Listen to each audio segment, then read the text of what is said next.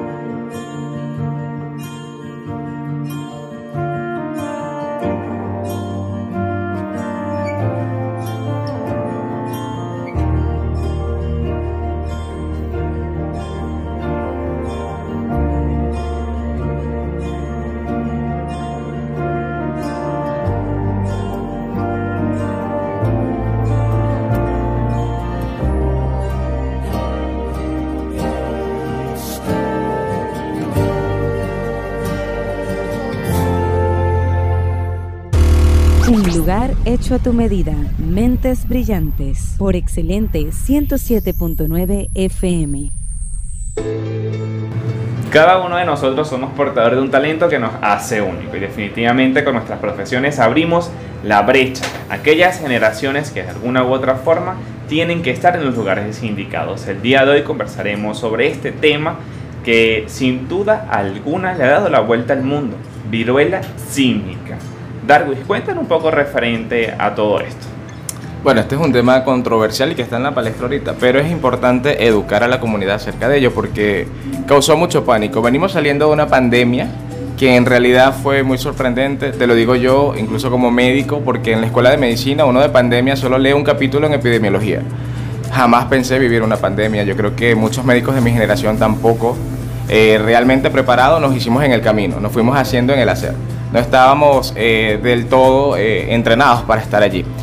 Pero bueno, aquí se hace. En cuanto a la viruela símica, es un tema que ahorita está preocupando muchísimo. De hecho, la CDC de Estados Unidos, que es una de las eh, entidades que a nivel mundial, después de la OMS, tiene reportes epidemiológicos y delineamientos a seguir en cuanto a temas de salud, eh, lanzó un comunicado la semana pasada donde decía que había un aumento de los casos en Estados Unidos y que por lo tanto, después de casi 45 años, de que la vacuna no se inoculaba en humanos, eh, se empezó a utilizar de emergencia. La viruela símica es una de las enfermedades conocidas como zoonóticas, que son aquellas que se pueden transmitir eh, de animales a humanos y de, luego hay una rara transmisión que hasta los momentos hay unas que no se entiende cómo pasa, pero se transmiten de humano a humano. Eh, la viruela símica se conoció por primera vez en un laboratorio en Canadá, en monos de experimentación que tenían guardados allí para hacer trabajo científico en la década de los 50, en 1950. El primer caso conocido de viruela símica se fue en África suboccidental, en un niño en el año 1970. Es una enfermedad que rara vez se contagia de humano a humano, era por la zona endémica. Se estimó que el primer caso se dio en esa zona por comer carne cruda de simio, que es un alimento tradicional en aquellas aldeas africanas. Eh, no es la primera vez que hay un brote, el primer brote se conoció fuera de África en el año 2003 en Estados Unidos, eh, se dieron alrededor de 70 casos.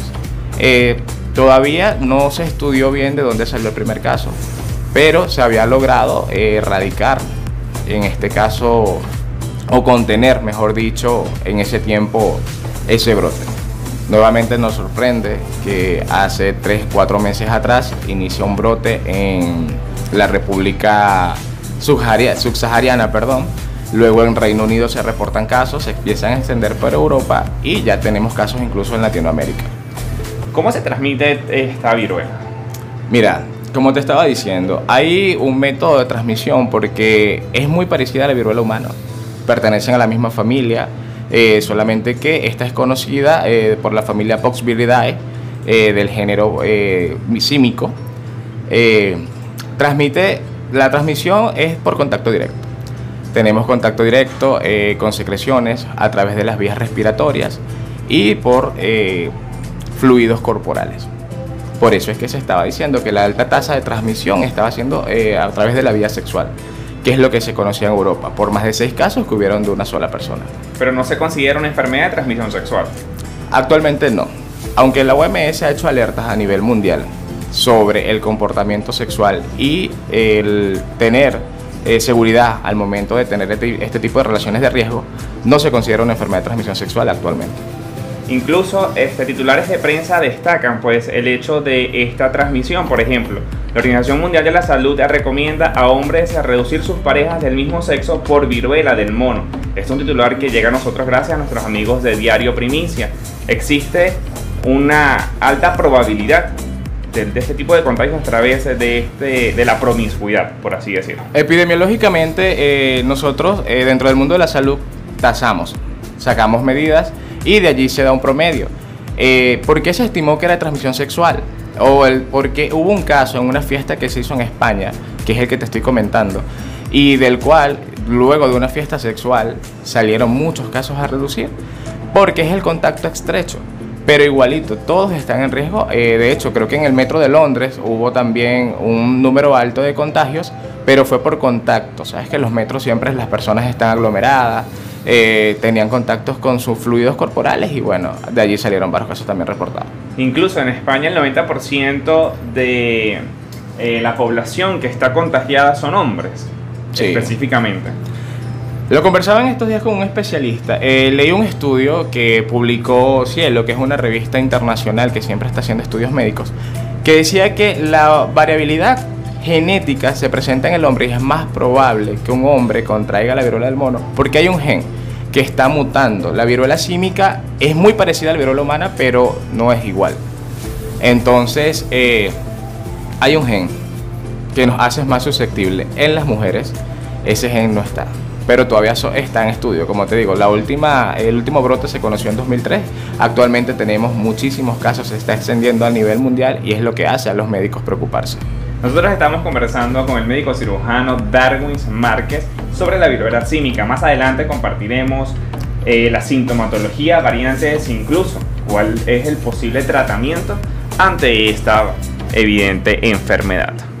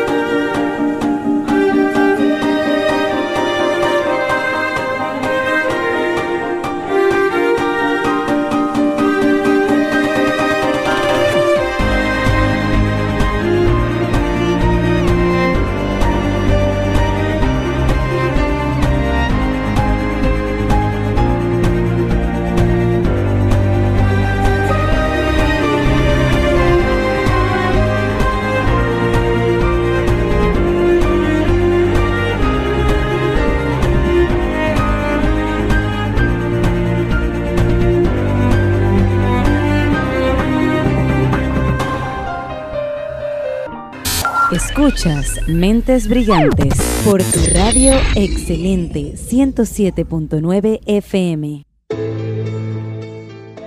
Nosotros seguimos conversando con nuestro invitado del día de hoy, el doctor Darwis Márquez, sobre la viruela del mono. Doctor, en el apartado anterior habíamos disertado un poco en lo que es, cómo se transmite, las vías de transmisión.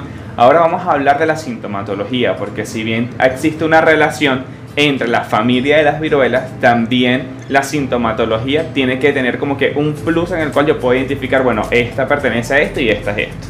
Por supuesto, este, actualmente eh, los estudios nos datan de la sintomatología es muy similar. Iniciamos eh, con síntomas gripales, virus, el virus de la influencia se manifiesta de, de- manera muy parecida, eh, generalmente con la fiebre muy alta, empieza a aparecer un eritema que se va convirtiendo en exantema, que son las marquitas que se encuentran, eh, generalmente empiezan eh, retroauricular, que es detrás de las orejas, y se van extendiendo a través del cuero cabelludo, aparecen en la cara y se van extendiendo hacia las extremidades. ¿Cómo puedo identificar esta, esta en particular de otra? En particular ellas porque tienen un crecimiento muy rápido, de 5 a 21 días se da la infección. Cuando aparece la fiebre y empiezan a aparecer el exantema y el eritema a través de la piel, empieza a extenderse, empiezan de hacer primero de color rosáceo, luego estas empiezan a inflamarse, se convierten en vesículas, luego son pápulas que se llenan con secreción purulenta, ellas mismas se drenan, no se tocan, se drenan por sí solas, empiezan a secar y descaman. Esas son las características que presentan. ¿Alguna otra sintomatología? Son muy parecidos a los síntomas gripales. O sea, la persona puede tener tos, puede tener astenia, que también es el cansancio general, es uno de los síntomas que eh, son más comunes generalmente en niños. y bueno, uno que otro paciente desarrolla, eh, generalmente en la primera etapa de la infancia, desarrolla síntomas o podría desarrollar síntomas neurológicos como cefalea intensa, desorientación eh, o incluso vértigo. Este reportaje del diario Primicia, emitido el 8 de agosto de este presente año, se titula de la siguiente manera. Detectan en la India nueva variante de la viruela del mono. Las autoridades sanitarias de la India han detectado una nueva variante de la viruela del mono en el país, informa el presente local. Se trata de la denominación A.2 que se registró en dos personas que regresaron de Emiratos Árabes Unidos. La nueva variante está relacionada con el linaje del clado de 3 de África Occidental. ¿Cuántas variantes existen de esta viruela del mono? Desde que se está estudiando nosotros conocemos epidemiológicamente dos clados. El clado A, que es el que eh, se presentó en, en Sudáfrica Occidental, y el otro se presentó en África Central. Son los dos que se han estudiado hasta los momentos. Pero como todo, eh, el virus a medida que se va propagando de persona a persona, eh, nosotros somos entidades genéticas eh, muy inteligentes, el cuerpo por sí solo busca a veces combatirlo, pero cuando el ARN de estos virus se mezcla con el ARN humano, empiezan a haber mutaciones. Y es inevitable que esto vaya a suceder.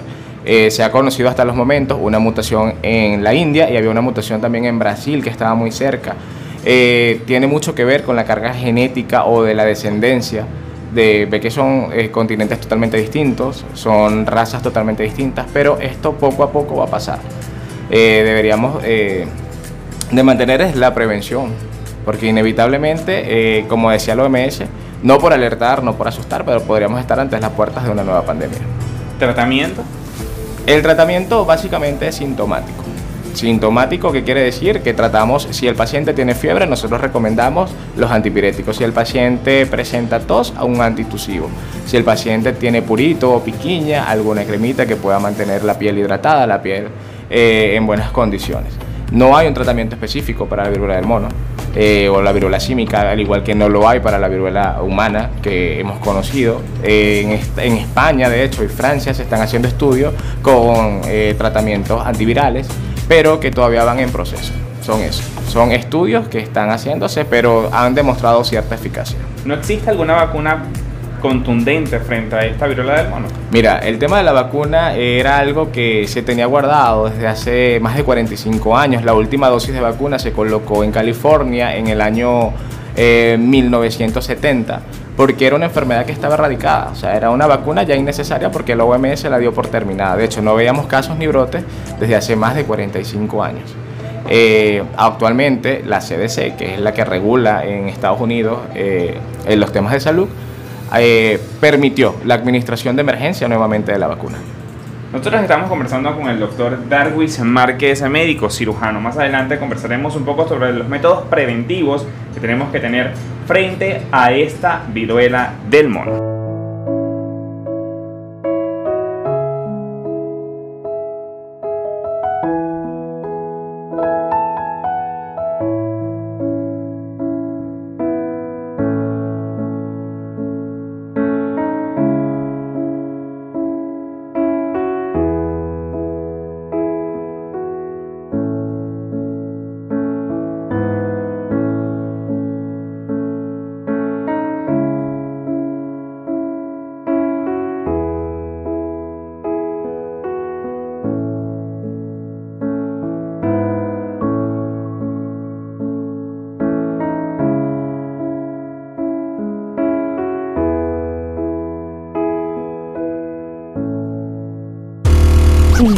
Hecho a tu medida. Mentes brillantes. Por excelente 107.9 FM.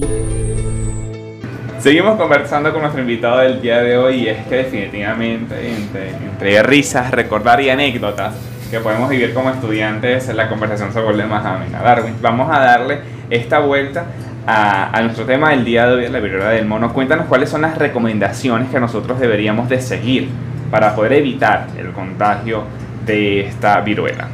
Bueno, las recomendaciones eh, a nivel internacional son dadas por la OMS. Eh, evitar el contacto estrecho, eh, sobre todo con personas que hayan tenido datos epidemiológicos o puedan tener algún dato de laboratorio que sea subjetivo de que tiene algún padecimiento o este tipo. también se ha comprobado que se transmite a través de la vía respiratoria, por el flu, eh, usar mascarilla en lugares cerrados, eh, y sobre todo evitar el contacto con el mundo exterior si te sientes con algún síntoma. Lo preferible o la recomendación mayor es esa. Si sientes algún síntoma o si sabes que tuviste contacto estrecho con alguna persona que puede estar o no infectada, es mantenerte en reposo en tu casa. También evitar relaciones sexuales que sean eh, de manera eh, de riesgo, por decirlo de esa forma, y mantener un contacto sexual sano. Así. Esas serían las recomendaciones de nuestro invitado del día de hoy. Para nosotros siempre será placentero acompañarlos de 10 a 11 de la mañana. Son las 10 y 47 minutos de la mañana indicativo que ya nos acercamos al final de nuestra programación del día de hoy. Darwin, ¿cuáles serían tus últimas palabras para toda nuestra comunidad? Mira, eh, eh, primero agradecerte de verdad nuevamente por el espacio, por la invitación. Y siempre eh, estoy a la orden, Javier, para cualquier tema que quieras tocar en cuanto a prevención, fomento de la salud para ayudar a nuestra comunidad. Siempre es importante estar educándolos. En temas de salud, nunca está de más preguntar, saber y expresar. Muchísimas gracias, Darwin.